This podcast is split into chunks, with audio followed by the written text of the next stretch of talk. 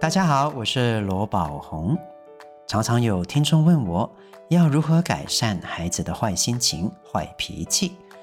除了透过安定教养学来引导孩子之外，其实亲子共读也是很好的方式哦。借由绘本中的故事以及角色个性，用不说教的方式让孩子学习同理，也可以从生活经验让孩子透过沟通练习赶走情绪小怪兽。推荐给大家，今年暑假最适合家庭的 Open 图书馆特展。在这个神奇的图书馆里面，你会看到喷火龙学习消灭心中怒火，还有小火龙如何赶走害怕。知名的台湾童书主角都会出现哦。今年暑假最好玩、最适合带孩子放电、带孩子去溜的台湾首次儿童界超人气角色联盟特展 Open 图书馆。八月四号到八月二十七号，台北松烟，欢迎爸爸妈妈一起来。详细活动资讯，请参考节目资讯栏。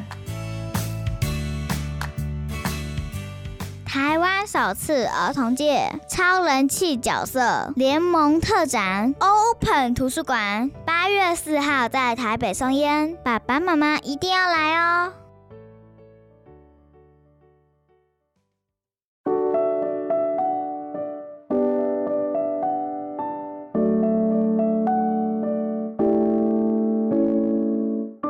看懂孩子的内在需求，培养正向、自信、稳定好性格。欢迎来到罗宝红的安定教养学小教室。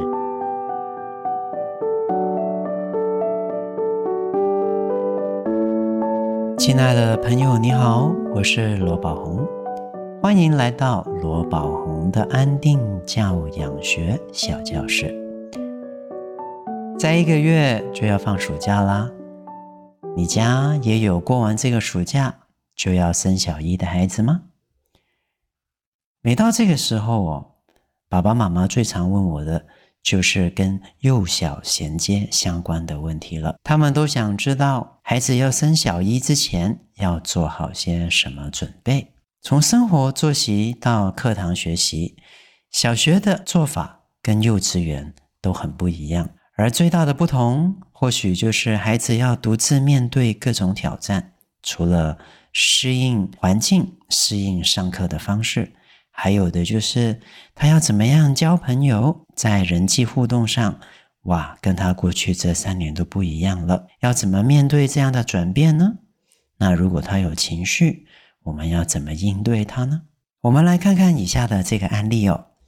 曾经有一个网友，他问说，他的女儿上了小一，在面临各式各样的问题呀，他都会感觉到非常的慌乱。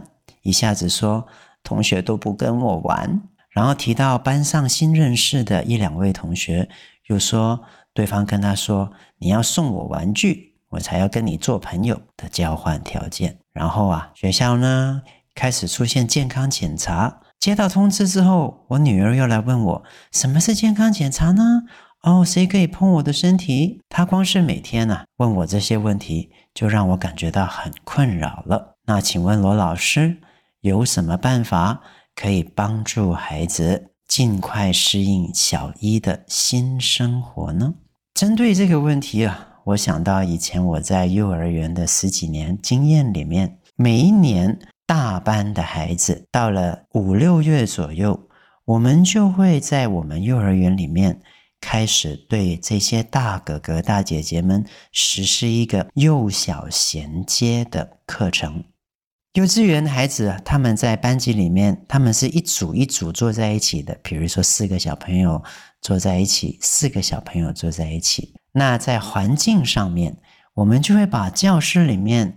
哦，这些一组一组的椅子、桌子改为就像小学这样，每一个人都有自己的独立桌椅，让他们一排一排的坐着。这个就是让孩子啊，在进入一个新环境之前，先在一个预备环境来去适应的开始。所以，我们开始把以前他们熟悉的幼儿园环境、教室里面的摆设开始变动一下，配合他们未来将要进入国小的做法。同时，在这个幼小衔接的班级里面，两个月的课程时间，我们也把它改为更符合小学的作息。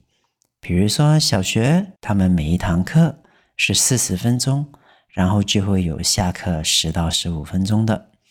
我们在这个幼小衔接的班级，在这些大班毕业之前的最后两个月，我们就会开始改变这些课程的做法，来符合他们将来在九月份进入国小之后将会去适应的上课作息。同时，我们也会开始跟小朋友说，以前在幼稚园呢，你只要想要上洗手间，你就可以去。但是啊，到了国小之后，老师可能会要求你在上课的时间不离开教室，要专心上课。要到了下课时间，我们才可以利用休息时间去上厕所的哦。所以这个部分我们也会开始落实。同时，在吃完饭之后，中餐过后。通常幼稚园呢是会到另外一个地方去把被子拿出来铺在地板上睡觉的，但是在小学就没有这样的做法啦。所以我们也会开始在这个幼小衔接的两个月时间里面，我们让孩子开始练习趴在桌上睡午觉。然后我还记得那个时候刚让孩子们啊，这些大班的哥哥姐姐。练习趴在桌上的时候，他们都觉得很好玩，趴个十几、二十分钟、四十分钟都睡不着。但是呢，我们也会要求他哦，像小学一样哦，趴着睡觉的时候呢，不能够聊天啊、哦。所以，如果我们能够让孩子在进入一个新的转变之前，我们先帮助他去了解，在未来的环境里面将会有什么样的环境变动、作息变动。秩序改变的话，能让这个孩子更加适应他将要面对的新转变了。这些都是在硬体上以及时间作息上的一些预备。至于说我们孩子他上到国小之后的心态，我们要怎么帮助他？不要这么焦虑，不要这么的惊恐。最重要的。就是我们大人自己本身呢、啊，内心也要安稳。我曾经听过一位学者说过一句话，我觉得很认同。他说：“当我们呢、一直在担心对方的时候，其实是会削弱对方的能量的。同样来讲，如果父母过度担心孩子，其实对孩子的成长而言，也是一种负能量。”曾经我有一个学生啊，他在幼稚园时期就已经是我学生了。后来他到念了国小之后，他来了我的美语补习班，所以我有机会能够看着这个孩子长时间的成长。我认识这个孩子啊，从幼稚园开始到现在已经七八年了，所以跟这个孩子跟这个孩子的父母都很有缘分，也因此我会看到。他的爸爸妈妈是怎么跟他互动的？那在这个家庭里面，因为爸爸是一个上班族，常常都早出晚归，所以主要照顾者的责任就落在妈妈的身上。可是这个妈妈，她似乎不太懂得感受自己的内在，在遇到教养问题的时候，她也不懂得怎么先回应自己内心的情绪。我常常看到。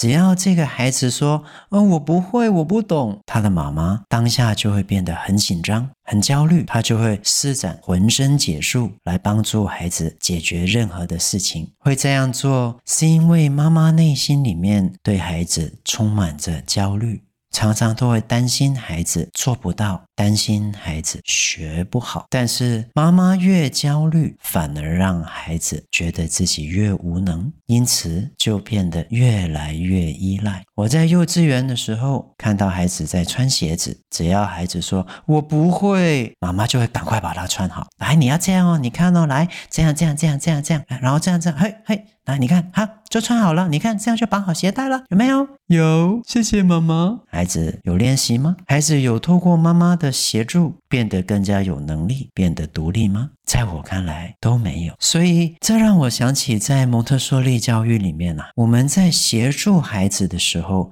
很重要的。一个关键，就是用最少的协助来帮助孩子自己完成。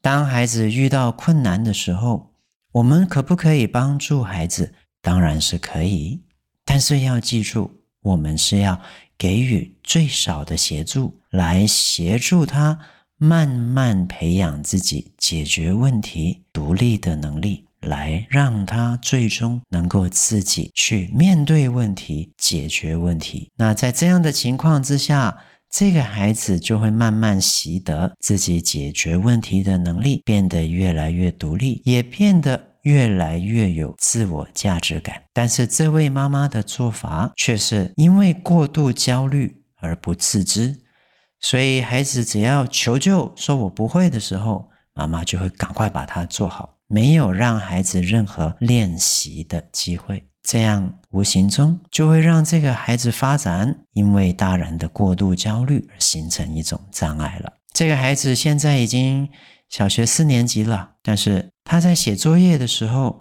还是遇到同样的问题。在家里，只要他说不会，妈妈就会告诉他一个一个字要怎么写，一个一个字要怎么写。然后他在写的时候就一直一边在旁边解释为什么要这样写呢？是因为 blah blah blah blah blah。孩子在写的时候，你又一直讲，孩子当然自然就吸收不了了。结果爸妈帮越多，孩子学越少。这个帮忙的这么多，是因为这个大人内心一直以来都有着一个焦虑，最终让孩子觉得这个妈妈好厉害哦。但是自己一点都不厉害。前几天我面对这个孩子的时候，他在写作业，写到一半就把它收起来了。我发现到之后，我就过去问他：“啊，你怎么收起来了？”他就说：“我不会写，我回去问妈妈。”因为我了解这个孩子，所以我请他再把这个作业本拿出来。我跟他说：“在课堂上的作业要在课堂上完成，你不会是吗？”他说：“对，我不会。”我说。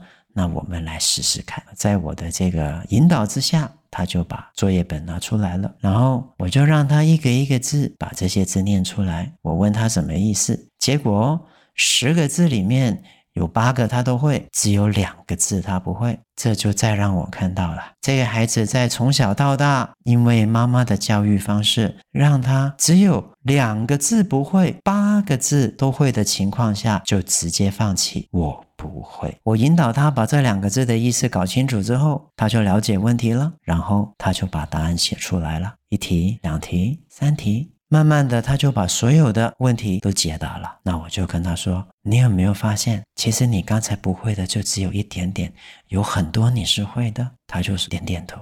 我就说，在一开始的时候，你会觉得自己都不会，对不对？他就点点头。我说：“那你现在呢？”他说：“我会了。”那我就问他，其实你了解的是大多数，不了解的其实只有少部分而已，对不对？他说对。那于是我就再提醒他，那下一次如果你又遇到这样的情形，你觉得？你要直接放弃，还是要想办法来解决，让你去证明自己是一个有能力的孩子？他就说我会问，然后看到他的眼神也变得比较坚定，比较有自我价值。为什么会举这个例子呢？是因为孩子进入了国小之后，他也一定会遇到很多新的人事物，甚至。他也会在适应的过程里面遇到许多的挑战。大人一定要记住，遇到任何教养的问题，我们要先回应自己的内在，去觉察自己的内在。如果我们的内心是有着紧张的，是有着烦躁的，或者是有焦虑的，记得要先觉察这个情绪，释放了这个情绪，我们能够成为一个安定的父母，才会成为孩子强而有力的成长后盾，让他能够自己慢慢的为自己负责任，茁壮长大。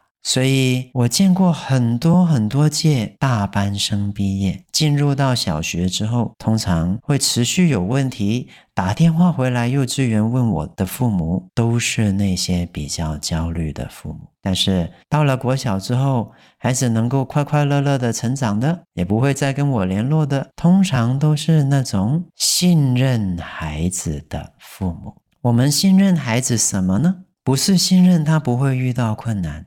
而是信任我们的孩子，在遇到困难的时候，他都会能够找到解决问题的方法。所以在这边，除了方法，也提供给大家心法，要怎么样面对孩子的幼小衔接。怎么样帮助孩子幼小衔接？只要我们的内心是安定的，我们自然而然就能够帮助孩子安定，让他能够用一个更清晰的头脑去面对他的问题了。一句英语小单元。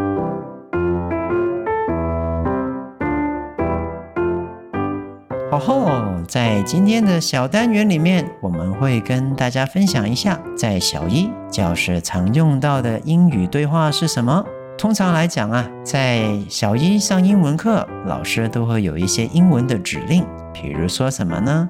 把你的书拿出来啦，把你的铅笔拿出来啦，请把书收起来啦，请把铅笔收起来啦，等等，这些怎么说呢？首先，我们来复习一下书的英文，应该大家都熟悉，叫做 B O O K，是 book，book。不要学幼稚园的小朋友哦，book，book，啊，不是不可以的 book，是 book，book。那铅笔呢？铅笔是 pencil，pencil。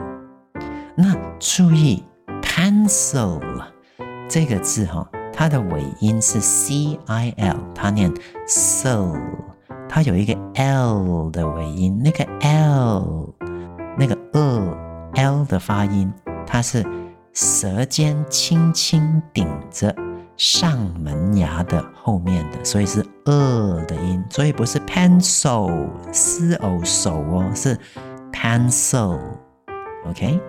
book pencil 我们再说一次 book pencil 那拿出的英文叫做 take out take out 那在英文的发音里面有时候比较有趣的是我们会把一些字的尾音吞掉所以 take out 我们有时候会直接念 take out，把那个 take 的 k 删掉，变成 take out，take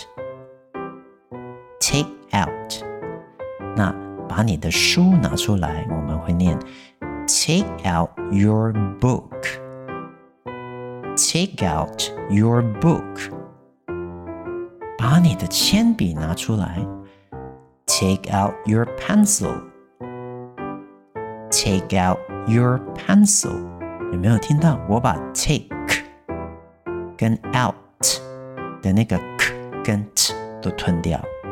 OK，我们再来练习一次，拿出你的书跟拿出你的铅笔哦。Take out your book，Take out your pencil。那把你的书收起来，把你的铅笔收起来呢？我们用 put away 来一起念哦。 Put away your book. Put away your book. Put away your pencil. Put away your pencil. 可是，如果你想要有礼貌一点，我们可以在句头或者是句尾加一个 please。哦，注意哦，这个是请的意思，我们不可以念。 Please, please, please，它是长音，please，OK，要笑笑的念，然后牙齿像像笑嘻嘻这样子念，e。You say please。譬如说，请拿出你的书来，我们一起练习。Take out your book, please. Take out your book, please. 请把你的书收起来。我们把 please 放在前面。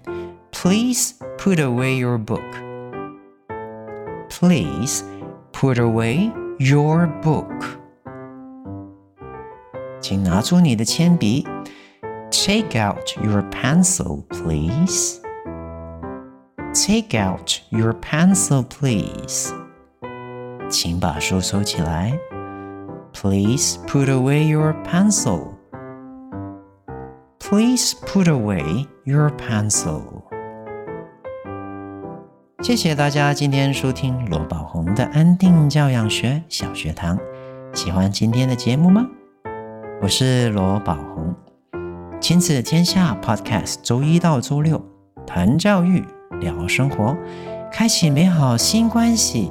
欢迎订阅收听 Apple Podcast 和 Spotify，给我们五星赞一下。对节目有任何的想法，有什么教养问题，都欢迎加入亲子天下 Baby Line，向我们提问哦。